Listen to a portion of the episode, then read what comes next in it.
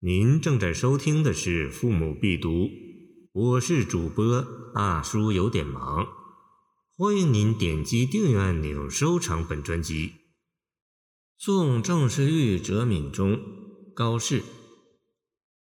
折去君无恨，闽中我旧过。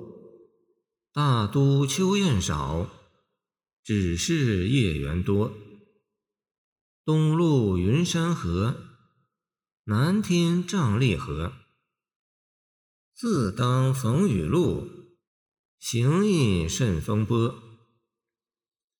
唐诗中送别诗极多，朋友远赴他乡，赠诗未免成为一种时尚风气。昔我往矣，杨柳依依。话别之际，情感总是相对悲伤低落，尤其是古代交通不便。一别经年，再会面安可知？除了留恋不舍的离愁别绪，被送别的一方更有踏上旅途前的茫然若失感。因此，在表达拳拳真情外，更重要的是加以劝慰勉励，化解忧愁，让对方对未来充满希冀。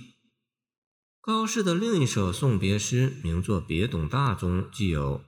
莫愁前路无知己，天下谁人不识君？这样具有代表性的句子，与别董大以慷慨豪放之风来表达对友人的慰藉之情不同，本诗却是于平淡之中寓深情。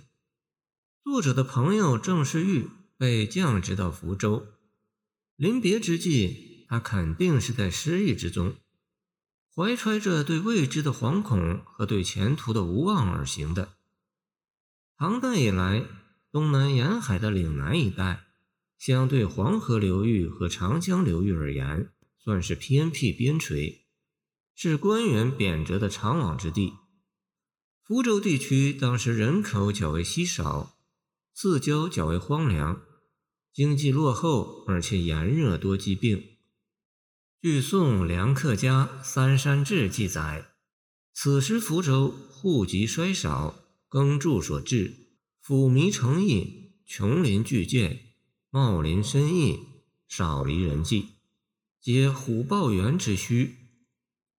本诗最感人之处，就是作者设身处地的站在对方的角度，与之温暖与宽慰。一句“闽中我就过”，就与福州这个偏远陌生的地方建立起一种联系，使之不再那么冰冷，甚至因它是作者曾经到过的旧地，而能带给贬谪者一丝亲切之感。接下来，作者就以过来人的身份，向对方描述福州的景物特征：秋雁比较少见，夜里可以听到许多猿猴鸣叫。向东而行，途经崇山峻岭。福州当地天气湿热，瘴气颇重，时有疟疾等病流行。一般人在出远门前，若对途中和目的地的特征有所了解，就会减少忐忑之情，而添踏实之感。作者是充分考虑到了友人的心理感受，而给予其细致关心。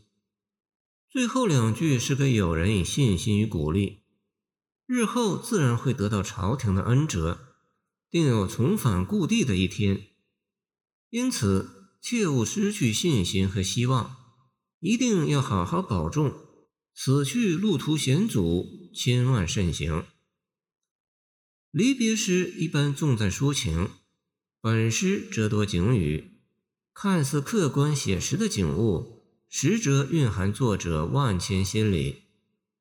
作者巧借秋雁与夜缘渲染了离情。秋雁总与南归相连，恰合眼前的送别之意。李白送友人亦有“长风万里送秋雁”之句，点出送别主题。见《宣州谢眺楼饯别校书》书云：“夜里啼叫不绝的猿声，给人凄凉哀怨之感。”这既是福州颇具代表性的环境特点，与离情的伤感情绪也吻合。东路两句写景，一是描沿途山势之高峻，一则强调福州乃瘴疠之乡。这也是在提醒友人要习其风土，以适应与中原迥然不同的生活方式和生存环境。结尾两句最妙，雨露风波对仗工稳，与前树秋雁、云山等一协调，都是自然之景、自然之物，却是两个不着痕迹的比喻。本诗为离别而作，却无缠绵悲泣语。中间两联写景，鸿雁长空，云山合一，意境高远苍凉。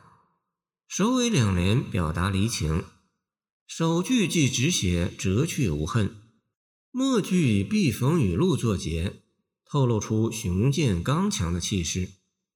盛唐时期那种信心充溢、蓬勃向上的时代精神，也正可见一斑。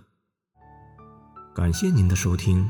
我的 QQ 号码幺七二二九二二幺三零，希望您继续收听我们的后续节目。如果您喜欢我的作品，请关注我吧。